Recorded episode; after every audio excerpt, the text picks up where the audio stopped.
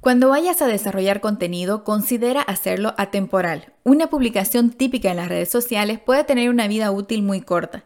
Intenta que tu contenido sea imperecedero y resuelva problemas comunes y persistentes en tu industria. Trabaja para que este contenido sea educativo e interesante para tu público objetivo.